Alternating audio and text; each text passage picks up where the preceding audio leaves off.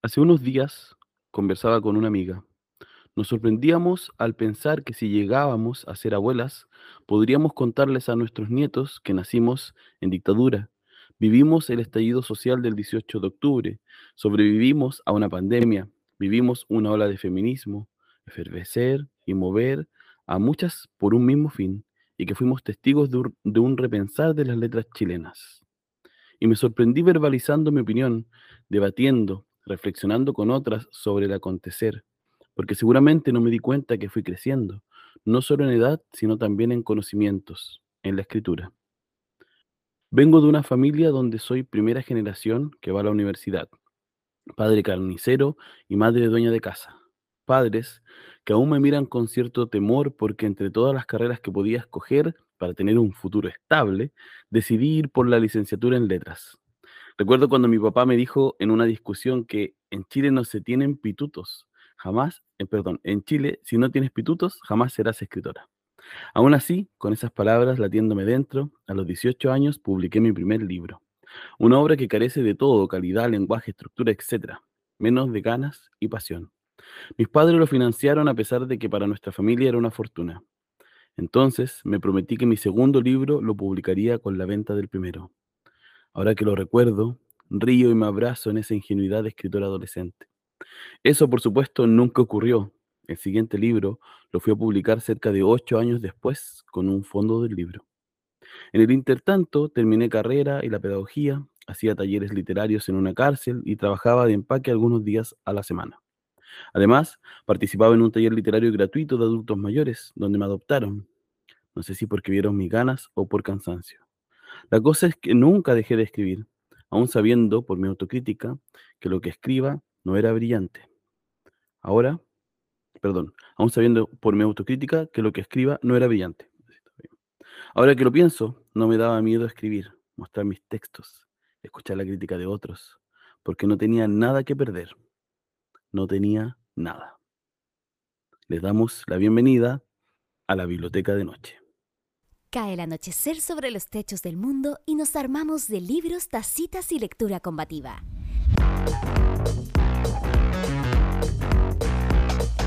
Encendemos el neón para abrir un día más la biblioteca de noche. La puerta está entreabierta para que te asomes y nos sintonices por Holística Radio. Se abren las palabras y encendemos nuestras mentes en este espacio radial para compartir el calor de las palabras en compañía de las voces tras los oficios del libro.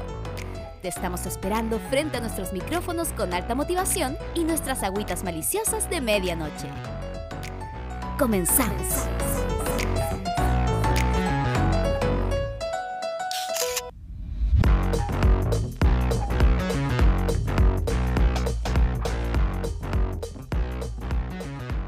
Hola Jota, ¿cómo estás? Te doy la bienvenida a este capítulo, un nuevo capítulo, un especial de la biblioteca de noche. ¿Cómo va? Bien, bien. Acá con harto frío en Valparaíso. Bien expectante también de, de la entrevista de hoy. ¿Tú, Seba, cómo estáis? Bien, bien. También en la misma situación de frío, situación de frío que yo creo que muchos tenemos hoy, eh, acá en la precordillera de Linares, ¿sí? desde el otro lado de, de- de- de nuestro país, de la cordillera, ¿cierto? Eh, te quiero contar que lo que leí recién es un fragmento que elegí de un artículo que está en Palabra Pública de la Universidad de Chile, una revista, Mm. eh, que se llama Cuando la palabra sale de los márgenes, que fue escrito el 20 21 de septiembre del 2019. Fue escrito por nuestra invitada, que le vamos a dar el pase hoy sin, bueno, antes le vamos a pedir a Martín que nos mande, por supuesto, la cortina. Dale, Martín.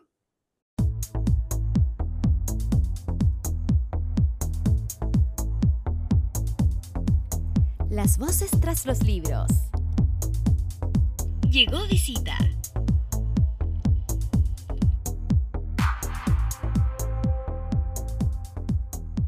Ahora sí, nos acompaña Lorena Díaz Mesa. Lore, ¿cómo estás? Hola Seba, corriendo y con frío, pero bien contenta. Gracias por la invitación. Oye, gracias por tu tiempo. Yo voy a ser infidente inmediatamente. La Lore corrió desde la furia, no sé si con furia, pero desde la furia para poder llegar a un espacio cómodo para la entrevista. Así que agradecemos infinitamente ese tiempo, Lore. Y no sé si el J te quiere hacer ya la primera pregunta, nuestra pregunta ritual de la biblioteca de noche. Dale, J. Vamos de lleno entonces. Gracias Lorena, igual, ahí sumarme a lo que dice el Seba. Estuvimos hablando un poquito antes y gracias por todo esa, tu esfuerzo también. Em, y bueno, ya la pregunta clásica de, de la biblioteca de noche es, ¿quién eres? ¿Qué haces? ¿Y cuáles son tus obsesiones actuales? Ya. ¿Quién soy? ¿Qué hago? Soy pésima memorizando. Y mi, ya. Eh, antes, antes de todo, darle las gracias a la escritora Andrea Calvo. Si ella no me hubiese ido a relevar a la furia, no podría estar aquí. Así que eh, gracias a, las compañeras y por el apañe siempre. ¿Quién soy? Eh, soy Lorena, Díaz, Lorena Paz Díaz Mesa, mamá, voy a ir diciéndome en orden, mujer, mamá, escritora, editora. soy profesora de lenguaje, aunque años, de años que no ejerzo como en los colegios. Soy tallerista, monitora de talleres literarios. Eh, ¿Qué hago? Oh, un montón de cosas. Eh, me dedico principalmente hoy día a, en, temas laboral, porque en temas domésticos a criar, a criar hijos y a llevar una casa, que eso ya me ocupa mucho. Pero en temas eh, laborales me dedico a, a los talleres literarios y a la editorial que fundé hace ya 10 años, eh, se llama Ediciones Cherezade y se dedica a la microficción. Y me dedico a trabajar en la editorial y a promover el género y, a editar y a ir a ferias y a, hacer todo este movimiento del libro. ¿Y cuáles son mis ambiciones hoy día? un montón. Eh, los libros objetos. Hoy día estoy como metida en los libros objetos y en la difusión del género breve. Me mm. interesa que se vaya no solo se vaya leyendo, sino también se vaya produciendo más. Entonces ando buscando autores, potenciando chiquillos más jóvenes, creando material para los colegios, como que los nuevos formatos. Estoy como con la idea de que es un libro, replanteándome eso, y a través de, los nuevos formatos. Entonces es como mi nueva obsesión, el libro objeto. Buenísimo. Gracias, Lore. Mm. Oye, eh, queremos, bueno, estamos mejorando nuestra entrevista, debo decirlo. Entonces, algo que sé que tengo que decir para que no se nos pase es que vamos a hablar de tu libro, ¿cierto? La herida abierta, ¿sí? Eh, tu último libro, que, eh, bueno, fue editado por Ediciones Asterión. Sí, así es. Sí, quiero que nos cuentes un poquito, eh, que nos presentes brevemente, porque después lo vamos a desglosar, pero para las personas que nos están escuchando, eh, que bueno, vale decir que nos están escuchando por Holística Radio, pero también por la alianza que tenemos con una radio eh, digital del litoral, que bueno, digital y que tiene FM, sí, eso es verdad, tiene FM 87.7 por Radio Lafkenche, sale en el litoral este programa, así que bueno, ahora Lore, cuéntanos a todas, a todos los que estamos escuchando este programa, de qué se trata la herida abierta. La herida abierta es una micronovela que trata, entre otros temas, eh, la muerte de los hijos. Eso es como muy en resumen, es breve el libro, así que trato de hacer honor a esa brevedad. Eso, de eso se trata el libro. Eh, lo empecé a escribir hace varios años atrás, como una especie de terapia que yo, yo misma me estaba dando a mí misma, em, por el temor que siento, que sentía y que seguramente voy a sentir eh, porque le pase algo a mis hijos, que se me muera un hijo. Mm. Eh, he ido analizando, después lo puedo conversar quizás si, si, se da el tiempo, pero ¿por qué tenía tanto miedo a que se me mueran los hijos? Eh, yo creo encontrar una razón. y el libro lo fui escribiendo de a poco, iba, lo, lo tomaba, lo dejaba, porque era un tema en el que yo sentía que tenía que investigar mucho, que quería abarcar muchas cosas, que, que estaba complejo. Pero vino Pía Barros, que ya había leído esos avances y me dice, ya, este libro tiene que salir este, el próximo año, el próximo año ya empieza. Y gracias a ella me apuré y lo solté. Y se lo pasé y, ahí Asterión lo, lo, publica. Así que así, así nació La herida abierta. Bueno, acá está, sí. Wow. Eh, Ahí Seba, no sé si puedo comenzar a preguntar algunas cositas de lleno. Dale Em, nomás, te sigo. oye, Lorena, la, la, el, el libro, eh, tú, tú dices eso, ¿no? Que fue una micronovela, pero denso a nivel como emocional. En, en mi caso, como de le- mi experiencia de lectura, así como muy volitivo, me tocó alguna hebra sensible justo también. Em, y eso pensaba al leerlo también como lo terapéutico, desde mi quehacer también como psicólogo. Eh, acá se habla también, quizá adelantar ahí, me, me dice si estoy spoileando, Lorena, obviamente. Aparece, mm, por ejemplo, un, el pueblo que no se nombra, ¿no? Em, y un pueblo donde mujeres sostienen también este, Mm. este proceso. Eh, me llamó mucho la atención eso, ¿no? Em, ¿cómo, cómo es para ti o cómo ha sido para ti la experiencia quizás de, de escritura? Si se relaciona también a, a esto de estar en este pueblo sin nombre, también con otras Mm. creadoras, otras mujeres. Eh, ¿cómo ha sido la experiencia en ese sentido, de escritura de este libro y de escritura en general? Mira, eh, alguna vez la Pía Barros dijo que ella escribía desde la rabia, que la rabia la movilizaba. Cuando ella dijo eso, empecé a preguntar, ¿y por qué escribo yo? ¿Por qué escribo yo? A ver cómo ir más allá. Y yo me di cuenta que escribo mucho de los miedos que tengo y de las cosas que yo siento que no puedo resolver. Mm, Entonces, el libro partió de eso. Según mi, mi, mi terapia, como te decía, así súper irresponsable, terapiándome sola, dije, si yo escribo esto, le voy a perder el miedo. Pero empecé a escribirlo y más miedo me daba, porque empecé a darme cuenta que, como te digo, el pueblo que no se nombra, porque en el fondo a la gente no le gusta hablar de eso.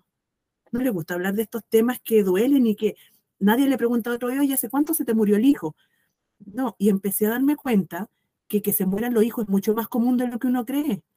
Que se mueren al nacer, que se mueren adultos, que se mueren recién nacidos. Que... No, a mí me pasó, no, a mí se me ahogó. Y empezás a escuchar cada cosa terrible que más miedo me daba. Em, y bueno, llegué a la conclusión cuando lo presenté ese día en el lanzamiento, a recién ahí llegué a mi casa, epifanía, viene ese miedo. ¿Se pegó? Te escucho yo por lo menos, Ahí Lore. sí, se había pegado. Ah, ya. Sí, un poquito, pero dale nomás, Lore. Ya, Y ahí me di cuenta que dije, este miedo no es mío, es de mi abuela. Y yo sentí como un acto simbólico en el momento en que lo presenté, que honré a mi abuela y le dejé el libro, o sea, le dejé el miedo a ella con ella. O así quise pensarlo en realidad, todo esto es el imaginario. A mi abuela perdió un hijo en dictadura. Y mi abuela yo, o sea, se murió diciendo que algún día iba a volver. De hecho, hay un texto en el libro para ella, de, de eso que ella Mm. siempre se sienta en la casa y esperaba, y si llega un día, no llegó nunca, y lo más probable es que no llegue, que esté muerto. Pero como ella no vio su cuerpo, siempre eh, se quedó con esa idea. Entonces yo creo que donde me crié escuchándola, eh, ese miedo se me pegó a la piel, ese miedo se me adhirió, pero no era mío, según yo. Mm, mm.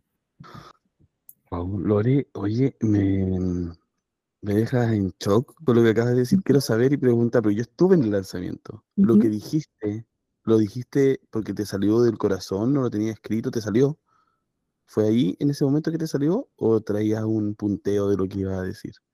En el lanzamiento, ¿Sí? no, no, yo llevaba un punteo de los agradecimientos. Eh, gracias a la pía, gracias a mi familia, porque siempre a uno se le olvida a alguien y siempre queda alguien dolido. Entonces yo dije, no quiero dañar a nadie, gracias al equipo que me ayudó a organizar, pero lo de mi abuela, o sea, lo pensé ahí, pero después lo, lo procesé en mi casa y los días después, porque el libro está dedicado a mi abuela, porque dije, bueno, eh, su historia a mí me conmovía mucho, esto de no encontrar al hijo. Por eso digo en el libro, toda mujer tiene el derecho innegable de tener una tumba donde ir a llorar, no que no se te muera, pero al menos tener donde llorar. Y como que uní todo eso en la noche, pensando en lo lindo que había sido el lanzamiento, y eso, eso era de ella. Y yo creo que con Wow. el libro la honro y le entrego su miedo, que lo guarde ella, que no es mío. Así que así fue. Wow. Mm. mm. Oye, Lore, pero es que, es que fue muy bonito lo que dijiste. Yo tuve la posibilidad de estar ahí. Fue Mm. además un, un lanzamiento muy bonito que si vuelven a escuchar, si están en- eh, escuchando en podcast y vuelven al principio, eh, esa persona que, que se contaba ahí era Lore, ¿cierto? Ella era la autora de ese texto. Y ahí hablaba de que entre el primer libro y el segundo se demoró ocho años. y en este lanzamiento estaba lleno de gente. eh, se llevaron tu libro, pero como propio. Y me gustaría preguntarte qué se sintió eso, qué se siente ahora sacar este libro después de tanto tiempo escribiendo, tanto tiempo dedicándote al mundo de la escritura. O sea, yo había publicado El Piratas de Ciudad el año 2020, pero era sin desmerecerlo, por supuesto, pero es más chiquitito, es un libro con menos textos de- sobre el estallido, qué sé. Em, pero en este demoré cuatro años en soltarlo, en empezar a soltarlo. Ahora en el lanzamiento, uno, mira, siempre hay gente que dice que va a ir y no va, y uno dice, pucha, pero yo prefiero quedarme con los que llegaron y que yo no imaginaba que iban a ir. Mm, O sea, gente que llegó, bueno, llegó mucha gente, Seba estuvo ahí, llegó harta gente, como que quedó harta gente de pie, y ver eso desde acá, desde donde yo estaba presentando, se veía muy bonito, creo que fue emocionante. Eh, me hizo pensar que soy más querida de lo que imagino. uno dice, ¿a quién le va a importar lo que uno hace? ¿Quién va? Mira, y no, había gente que le importó, eh, se, claro, se, se llevaron muchos libros, fue muy bonito, yo siento que más que el tema de ventas, más que el tema de... Fue bonito el cariño, el cariño y los comentarios que me han llegado después del libro, o sea, son todos sufrimientos, no, no digamos que llegó alguien, ¡ay, qué alegría leer este libro! Pero, pero, pero han sido comentarios como emotivos, como, como, como que conectamos de alguna manera con los, con los que han sido lectores. Eso, eso ha sido. Gracias, Mm. Lore. Jota, dale nomás. Yo quería seguir ahí en, en la senda de ir profundizando en, como en el libro, que le, le contaba al Seba ahí, eh, off the record, que me, me había impactado mucho la, la lectura, lo estuve releyendo también. Y algo que, que me llamaba la- mucho la atención era la idea, ¿cierto?, de, de este pueblo, esta, esta aldea, em, y cómo cada mujer tenía cierta labor, ¿no? Cierto lugar. eh, la historia más vertebral es como, podríamos decir, tres mujeres en, en Mm. su paso, ¿cierto? Pero son de muchas otras más. Y me preguntaba ahí, Lore, ¿cómo fue el trabajo eh, tuyo creativo de ir depurando o ir decidiendo quedarte con ciertos referentes, ciertas labores de cada una de estas mujeres?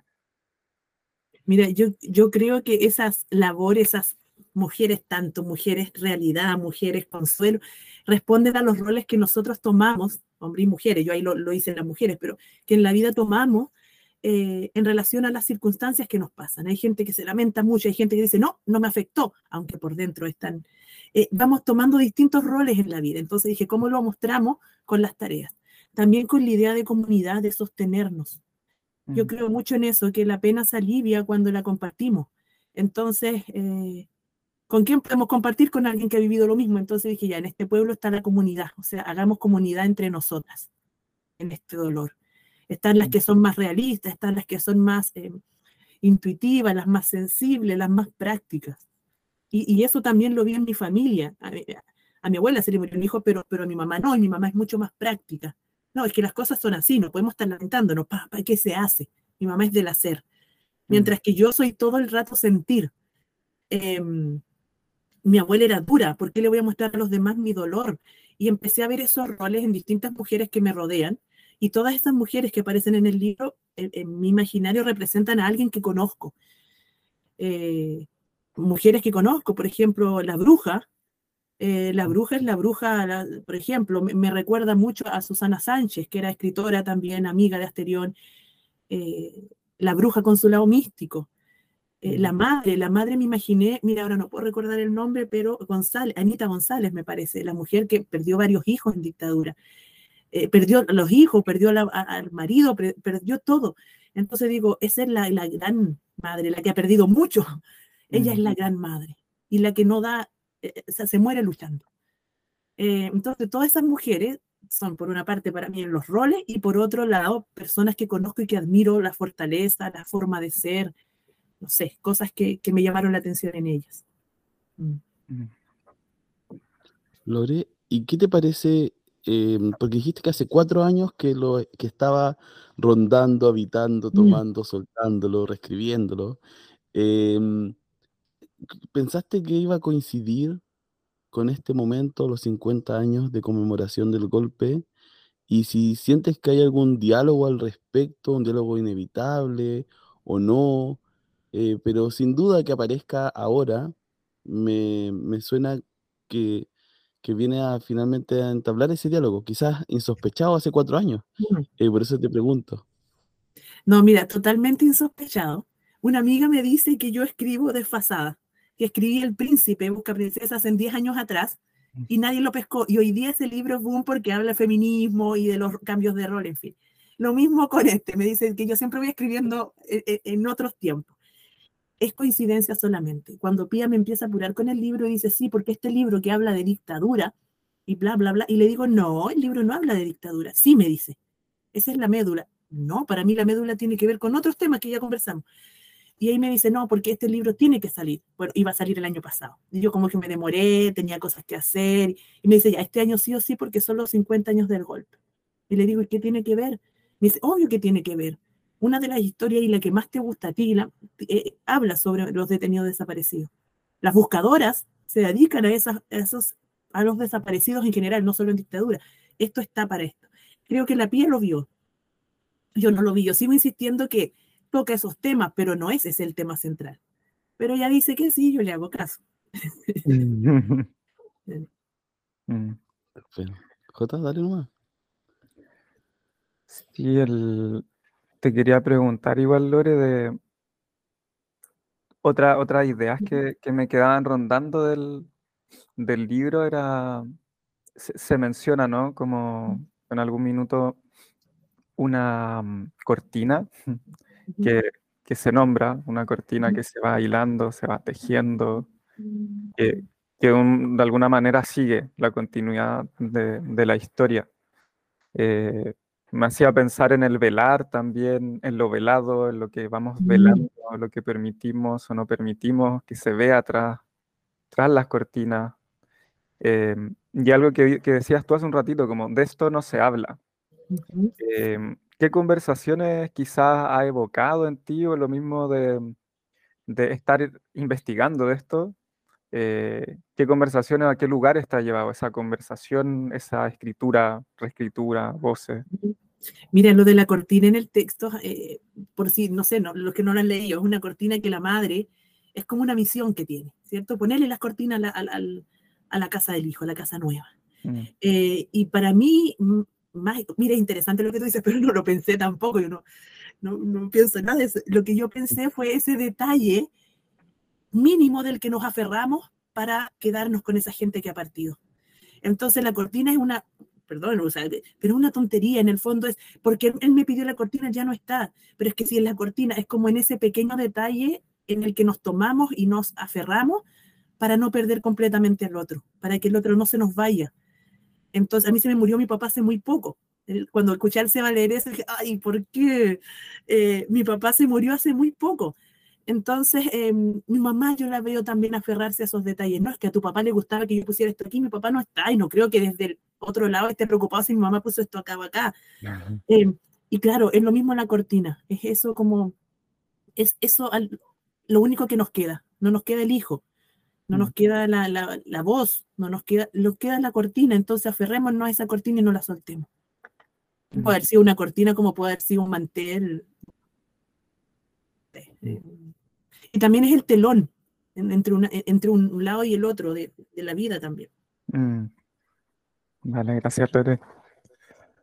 Sí, oye, Lore, eh, yo debo decir que me, me, pasó que, justo además con lo que acaban de decir, que esas ausencias, quizás no necesariamente mmm, la muerte, la desaparición eh, for, forzosa, sino también la desaparición de nuestra vida de algunas personas que fueron importantes en algún momento, que eso inevitablemente su sucede, tiene también esas ausencias, ¿no? que, que tienen una presencia igual existen, existen esos gestos, esos lugares, esas situaciones, esas canciones que nos recuerdan a las personas.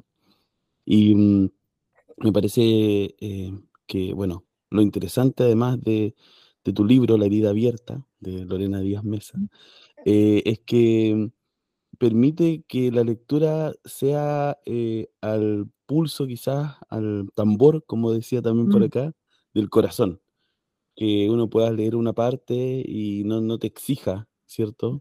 Tener que terminar un capítulo o buscar un punto que quizás no, no pueda ser de un buen retorno. en ese sentido me gustaría que a las personas que quizás no conocen el formato, nos contaras un poquito sobre esta nanonovela, eh, por qué se llama así, eh, y también un poco del mundo de la microficción, si nos puedes contar también eh, cómo, cómo, lo habitas tú, porque sé que, como, y tú mismo lo dijiste, eres hoy una de las personas que está promoviendo, motivando, abriendo espacios para eso. Bueno, vamos como desde lo más, más general. Dentro de la microficción del género breve hay muchas formas breves de escribir y algunas de ellas son como estos fragmentos, la, fragmentariedad. Eh, como lo que decía un poco Eco, Humberto Eco, ¿cierto? De los fragmentos y de las voces de, la, literatura. Entonces los capítulos, claro, los capítulos son eh, de media página, de no más de 200 palabras, me parece. Si, es que hay alguno un poquito más largo, será uno o dos. Eh, de no más de 250 palabras. ¿Cierto? Pero no solo eso, no solo la cantidad de palabras ni la brevedad es lo que hace el género breve la microficción, hay más. Está, es, tan importante, por ejemplo, en la microficción lo dicho como lo no dicho. Los silencios son fundamentales, el lector activo es fundamental. Este carácter proteico que vemos en la punta del iceberg, pero hay mucho más abajo que tenemos que ir a escarbar. Em, eso en cuanto a la microficción. Y esto es, a mi parecer, una micronovela. En la micro, y hay nanonovelas también. En este caso es una micro, creo yo. Eh, la micronovela tiene capítulos en extremo condensado, pero eh, tiene la misma estructura que una novela, varios personajes, varios conflictos, varios nudos narrativos, varias técnicas, varios elementos. Eh, y tiene algunos capítulos de descanso, tiene algunos fragmentos donde no pasa algo tan terrible, en este caso es como densa, entonces hay capítulos que son un poquito más de aire. La nanonovela no se permite eso. La nanonovela es más condensada aún y eh, tiene em, más precisión, no hay adorno, no hay descanso, aún más condensada. El otro día decía, no sé si es el ejemplo más elegante que puedo dar, pero decía que esto es como un caldo mayo, ¿ya? Que, que uno ve esta cosa pequeña, durita, pero que tiene mucho sabor, que tiene mucho impacto, que, que, un ajo, no sé, eh, que tiene, que, que, que, tiñe el resto, que, que, nos impregna. Eh, es un poco eso, creo, la micronovela. Y esta se llama La herida abierta porque yo imagino, menos mal no me ha pasado, em, que cuando muere un hijo es una herida, o cuando muere alguien muy importante para uno es una herida que no se cierra. Simplemente aprendemos a vivir con ella. Entonces, yo decía, es, es, eso, es la herida abierta y termina el libro. No, yo voy a hacer un spoiler peor que eh, diciendo en el fondo eso, que, que, no se va a cerrar, o sea, y uno aprende a vivir con esa herida. Eso, eso creo, y en cualquier pérdida en realidad, no solo de, de un hijo. En cualquier pérdida uno aprende a vivir con eso. Es una bonita metáfora porque además eh, incita a tener que ser responsable de esa herida, de mm. cuidarla, de que no se agrave, de que se sostenga en cierta situación y, y que está, pues existe, ¿verdad? J. Mm. Sí, eh, pensaba como en, esto de acompañarse también en, comunidad, eh, nuevamente del, pueblo de sin mm. nombre. Y también nombraba ya hace un ratito de de estar proponiendo, promoviendo también otras formas de lectura, hablaste del libro objeto, de nuevos formatos. Eh, ¿En qué lectura estás ahora? ¿Qué, mm, personas van nutriendo también este acto de, promoción, fomento en el que estás? Em, si hay algo de eso que nos pudiese contar un poquito. ¿Qué personas, qué lecturas estás teniendo hoy día? Mira, eh, siempre picteo mucho leo de, distintas cosas. Estoy leyendo, por un lado, de trabajo de autores nuevos de microficción en Chile.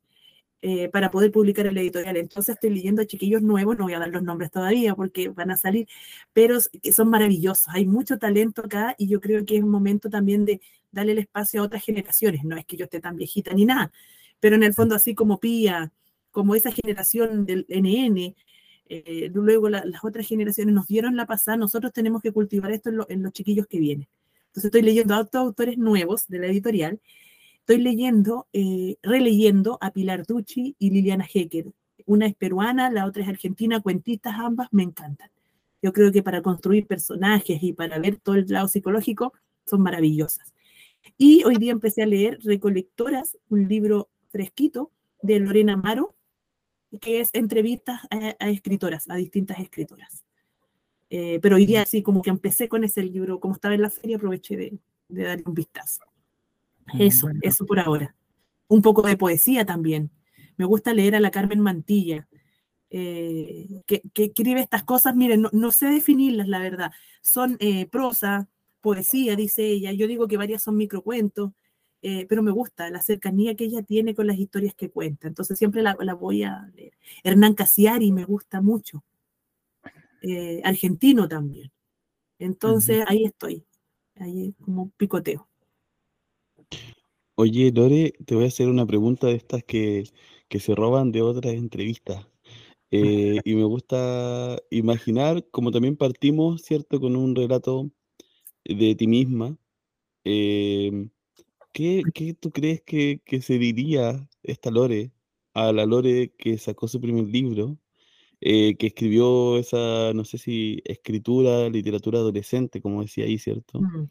Eh, a esta otra Lore, eh, que por lo menos desde, desde afuera, que yo también tengo la posibilidad, la oportunidad de conocerte hace mucho tiempo también, eh, he visto cómo ha ido entrelazándose, tomando una relevancia que, que, tienes en el mundo de la escritura, además en nuestro país. Em, ¿cómo, ¿Cómo enfrentaría este cara a cara? ¿Qué, ¿Qué, te gustaría recomendarle? ¿Qué te, le pedirías que no hiciera o que hiciera con más fuerza? Eh, cuéntame, por favor. No, yo creo que a esa, a esa yo de hace 10 años atrás, no sé, yo saqué el libro como a los 18, hace varios años atrás, no 10, eh, a esa agradecerle. Nada, o sea, ir a criticarla sería una injusticia porque ella no puede hacer nada. Eh, eso, agradecerle, por ejemplo, no haberme rendido. No haberme rendido cuando no, no, no, sé si me han cerrado las puertas, yo creo que no me he dado cuenta, pero cuando no he estado en espacios que me gustaría haber estado, cuando no he sido seleccionada para lo que debería haber sido seleccionada, siempre le he dado, es como, no sé, eh, me gusta de esa Lorena de hace 20 años atrás, eh, todavía sigo con el entusiasmo y sigo con las ganas de hacer. Eh, me siento, o a lo mejor con una falsa idea de juventud, y decir, esto se puede hacer. Por ejemplo, yo soñaba con trabajar en una editorial. Después me di cuenta que era súper difícil el mundo editorial, entonces hago una, pues. no le veía lo difícil. Hoy día digo, hoy, ¿por qué? ¿Cómo lo hice? No sé cómo lo hice. Yo creo que esa cosa de no dimensionar lo que, lo que es importante, lo que es grande, lo que es, y hacerlo igual. Desde como el juego. Los libros objetos me encantan, entonces jugamos a ver y si hiciéramos esto, mis hijos. Doblan un papel, a ver si esto funcionara y de repente me dicen que somos referentes libro objeto y no digo, no, para nada. Lo llevamos estudiando porque nos gusta, pero referentes no. Entonces empiezo a mirar hacia atrás y todo lo hemos partido como con la inocencia de que es fácil hacer. Y de que no tengo que esperar a otros. Y eso yo creo que lo sigo manteniendo de esa, de esa Lorena, esa un poco esa inocencia, ingenuidad de hagámoslo, no pasa nada. Y después pasan cosas. Y ahí uno tiene que ponerse valiente ¿no? y aperrar. Pero es eso, y nada, agradecerle que siguiera que siguiera nomás, por eso. Mm. Sí, gracias a Lorena que siguió. Mm, eso. Mm. Me acordaba de esto de, del se pensó y se hizo, ¿no? Como que lo tenemos muy, muy en común con algunos amigos que nos juntamos también de repente a escribir.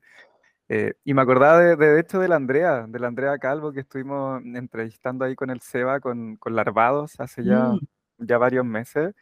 Y ella hablaba algo que a mí me quedó mucho, que era del dicho al hecho, yo escribo, por ejemplo. Mm. Em, me quedaba esta idea del juego cuando te escuchaba recién. Yo, quizá mm, de forma mal entendida también, el libro objeto lo suelo relacionar como la literatura infanto-juvenil. Mm. Pero creo que caben como muchas, más allá de ese nicho, ¿cierto? Malentendido muchas veces.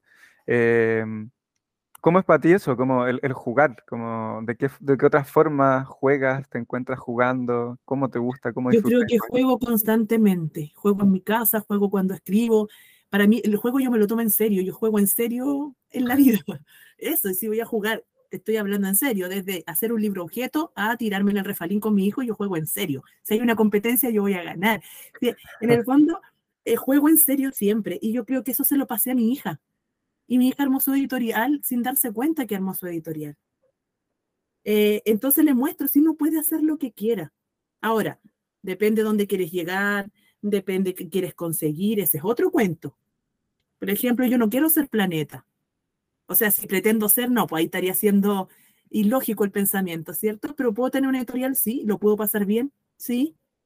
En el fondo, eh, creo que todo lo podemos hacer, ¿cierto?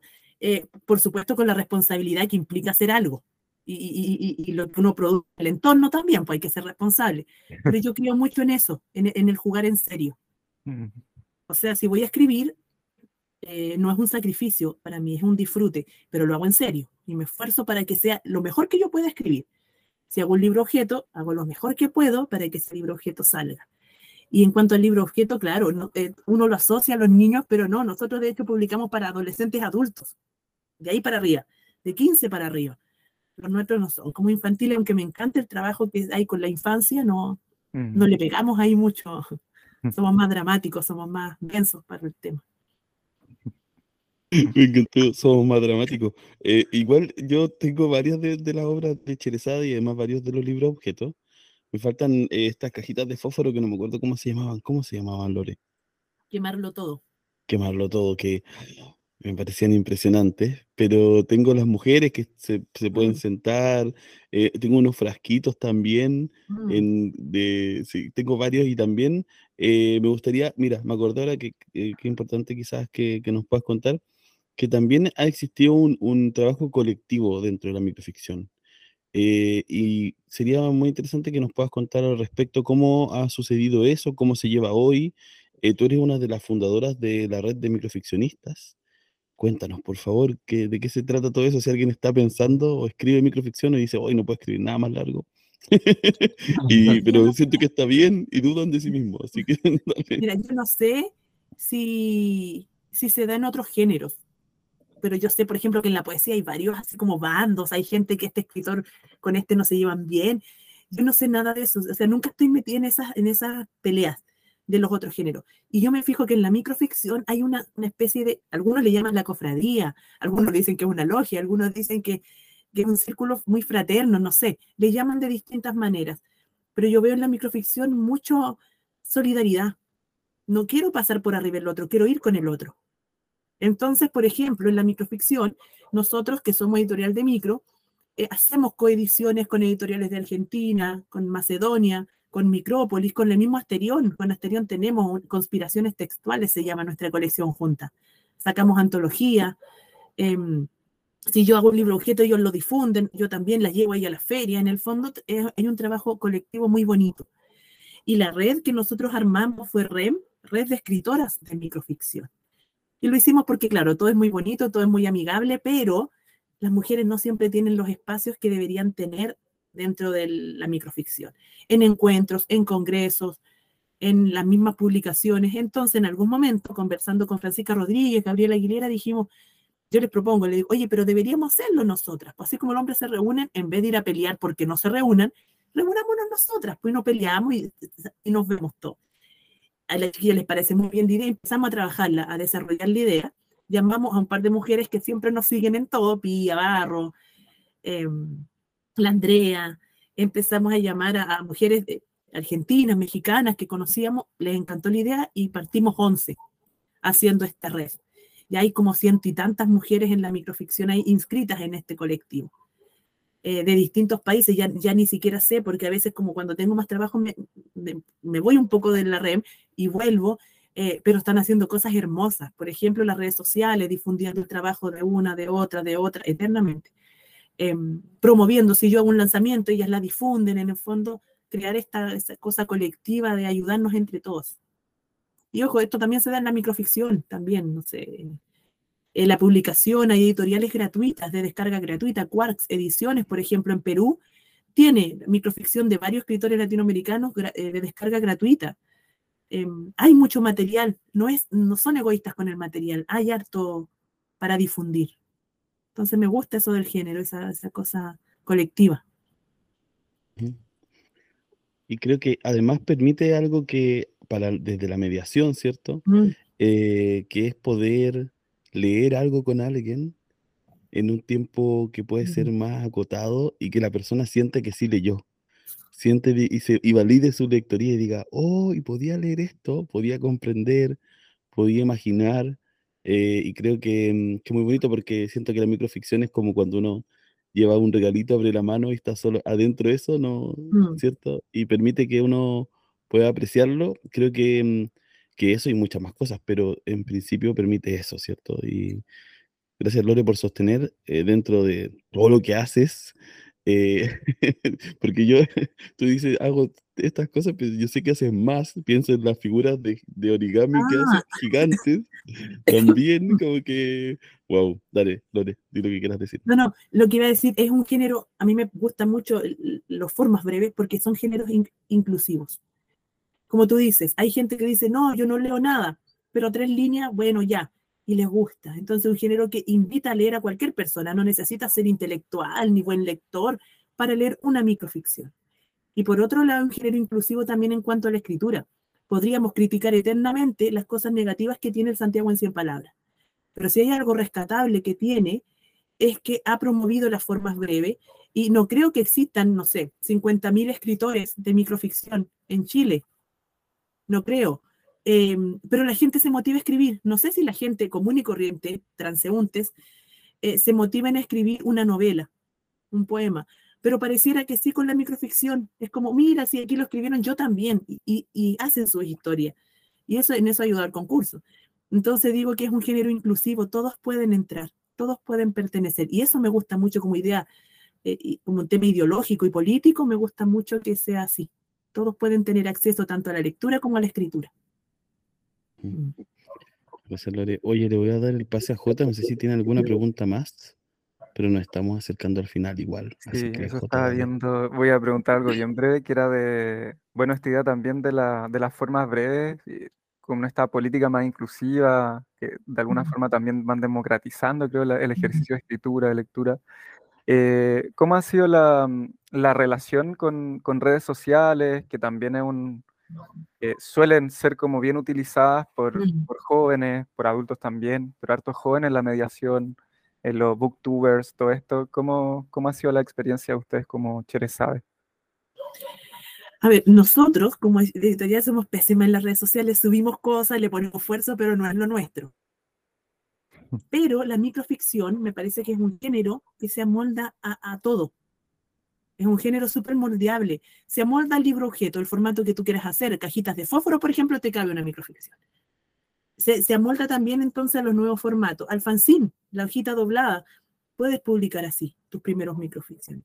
En las redes sociales cabe en una imagen, un texto. Entonces también en las redes muy amigable con, con la microficción, o la microficción muy amigable con las redes. Eh, puedes poner una foto, que eso se da mucho, la foto con el texto, y listo, empezamos a difundir a un autor, a una obra, en fin. Eh, y claro, yo siento que, que, la microficción le saca partido a todas las, las nuevas eh, formas que hay. Por ejemplo, hace poco hacía eh, taller en un colegio y me decían, eh, yo dije, ya, saquen una hoja y un lápiz para escribir. Y todos me miraron, ¿qué? Y sacaron el celular. Y decía, oye, qué antigua me sentí. Y claro, ellos lo que hacían era mandarse por WhatsApp la historia. O sea, que había en un mensaje de WhatsApp. Ronnie Vázquez habla de la twitteratura, de esas historias que caben en un tweet. Por ejemplo, esta que dice, eh, no estoy llorando, se me metió tu recuerdo en el ojo. Es un micro y está en un tweet. ¿Te fijas? Entonces se acomoda. Yo siento que es un género que se da a querer. Es como, no, dejen, se porta bien, cabe en todas partes, acepta todo. Es, es amigable.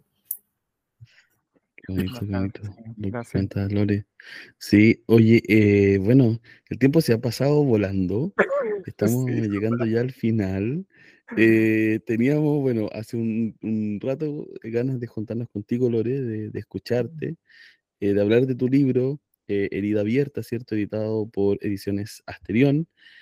Y me gustaría ahora darte la palabra para que nos puedas decir lo que tú quieras decir. Estamos en una radio que es un medio independiente, no nos auspicia ninguna de las siete familias, ni de las 20, ni de las 30, ninguna de esas familias. Podemos tener la libertad de, de decir lo que queramos. Me gustaría dejarte el micrófono abierto para que tú puedas contarnos lo que quieras. Un alegato, un manifiesto, un, lo que tú quieras hacer con el micrófono abierto para ti. Qué, privilegio. Lo primero que se me viene a la cabeza eh, con lo que dices es hablar de los privilegios. Qué privilegiados somos de tener un micrófono por el que hablar. Yo creo que no toda la gente tiene la posibilidad ni de ser escuchada ni de tener un micrófono en la mano. Somos pocos. Y, de verdad eso me hace sentir eh, contenta, agradecida. Ojalá todos en el país eh, tuviéramos un micrófono y pudiéramos decir lo que nos pasa, lo que, lo que sentimos, con lo que no estamos a gusto. E, el estallido fue, fue un poco eso pedir nuestro micrófono y pedir nuestro espacio y, notar nuestros privilegios. Eh, qué, lástima que esto después se haya ensuciado tanto con tanta tontera y el rechazo y ah, todas esas cosas que... Pero eh, los privilegios que tenemos, yo me siento privilegiada de, poder escribir en un país donde se castiga un poco la cultura, se, mira mal. Me siento privilegiada de, de, tener trabajo, de tener una casa. Me siento privilegiada de poder comprarme libros es un privilegio que lamentablemente en Chile no todos tienen, de, tener acceso a la cultura, o a la cultura al menos que, a mí me interesa. Eh, nada, yo creo que soy muy privilegiada eh, y me gustaría que eso existiera para todos. Hoy día veía chicos en, la feria que no tenían los mil pesos para comprarse un fanzine, pero les encantaba.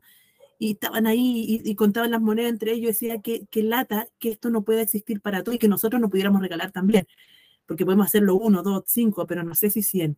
Entonces, ojalá todos pudieran tener acceso a comprarse un libro. Yo sé que los medios están en las bibliotecas públicas, pero es distinto el acceso a la lectura al, poder adquirir un libro, cómo te cambia el, ánimo, la energía de decir, yo pude comprarlo.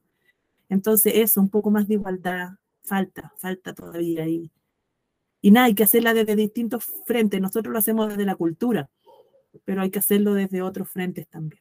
Eso se me ocurre, Seba, no sé. Gracias, Lore. Oye, eh, me parece muy bonito lo que dices y me gustaría invitar a todas las personas que nos escuchan eh, en el futuro, definitivamente en el futuro, no en vivo porque este programa es grabado, ¿cierto? Eh, y saldrá así pronto al, al, aire, pero me gustaría también que las personas sepan que las editoriales independientes hacen un tremendo esfuerzo por tener libros a muy bajo costo o sea, una editorial transnacional que publica miles y miles de copias de un mismo libro, vende a 25 mil pesos un libro. Y en editoriales eh, independientes uno puede encontrar libros desde 2.000, 3.000 eh, y libros de tremenda calidad, mm. tanto interior como de su manufactura, de su edición. Entonces creo que, que es importante además lo que dice la Lore. Hay un esfuerzo que hacen, por supuesto, no se le puede regalar a todo el mundo el trabajo que además ustedes hacen con tanto esfuerzo y ya abaratan bastante para que sea de calidad y puedan las personas comprarlo. Jota, no sé si quieres decir algo más para que le pidamos después a Lore que vaya a su canción. No, yo creo que me podría quedar haciendo muchas preguntas más, pero démosle ya cierre y agradecer a la Lore, sobre todo. Ojalá encontrarnos por ahí en la furia, que espero arrancarme este fin de semana. Ya, pues ah, sí, ahí, los esperamos. Se sacan fotos, por favor. Sí, bueno, este programa puede que salga después de la furia, ya, así que decir que lo grabamos el día 15 de junio. Sí, es otra furia, pero lo grabamos el 15 de junio, así que bueno, a toda esa gente que fue a la furia, espero que lo disfrutara. y esperemos que para la fecha tengamos una foto de, de J. y Lore, quizás. Claro. Con, el libro, sería bonito. Eh, bueno, Lore, ahora te invito, para cerrar, tú dices las últimas palabras de esta entrevista, te las dejo a ti, que son la presentación de la canción, porque la elegiste, y luego Martín va a poner la canción. Entonces tú dices, bueno, la canción es esta, la elegí por esto, y vamos a escuchar, ta. Y ahí se acaba la entrevista. Con J no hablamos más. Ya. Dale, Lore. La canción que elegí es de Camilo X. Es una canción que me regaló una amiga y que me ha hecho mucho sentido con todo lo que he vivido en este tiempo. Dejé de buscar, dejé de buscar las cosas y me empezaron a llegar solitas. Eh, y eso es bonito, eh, me conmueve mucho esa canción, me conmueve toda la música de Camilo Eque y quiero escuchar la canción La montaña de este autor chileno de Valdivia.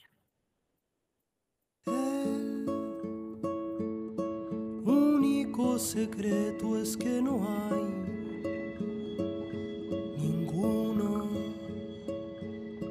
El mundo está desnudo